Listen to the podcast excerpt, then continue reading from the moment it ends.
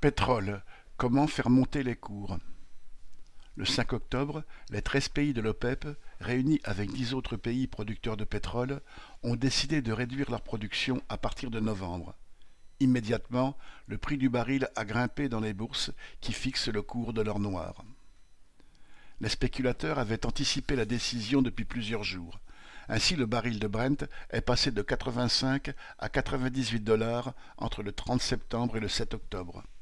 Toutefois, malgré la perspective de baisse de 2% de la production mondiale, le cours du pétrole n'est aujourd'hui pas plus élevé qu'en février, avant le début de la guerre en Ukraine, après avoir subi une flambée l'amenant plusieurs fois au-dessus de 120 dollars au printemps.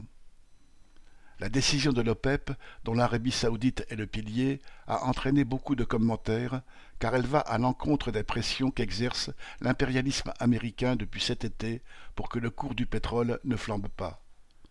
En juillet, Biden avait tâché d'influencer l'Arabie saoudite en réintégrant démonstrativement le directeur Ben Salman dans le cercle des dirigeants fréquentables.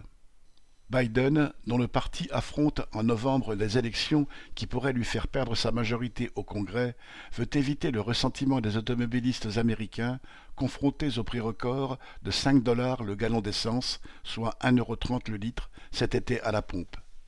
Les prix à la pompe ont régressé depuis, mais l'inflation est élevée aux États-Unis et, si l'essence se met à augmenter sensiblement à nouveau, le Parti démocrate risque une sanction électorale. Plus fondamentalement, depuis une dizaine d'années, les États-Unis cherchent à affaiblir le cartel des pays producteurs qu'est l'OPEP.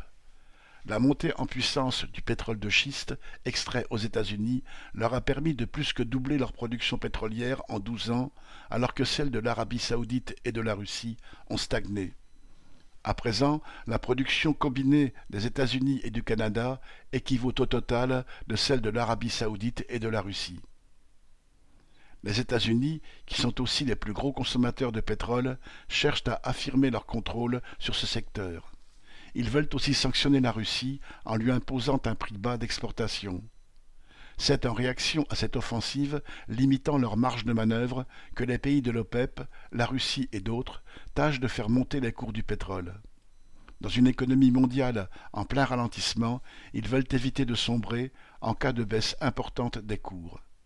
De plus, sur l'échiquier mondial, l'Arabie saoudite veut parfois montrer qu'elle n'est pas un simple vassal de l'impérialisme américain. Ces grandes manœuvres et chocs d'intérêt sur fond de récession attendue qui prépare d'autres soubresauts ne troublent pas les grandes compagnies pétrolières qui dégagent des profits records. Mais elles en font voir de toutes les couleurs aux populations qui souffrent des à-coups d'un monde capitaliste en crise. Lucien Détroit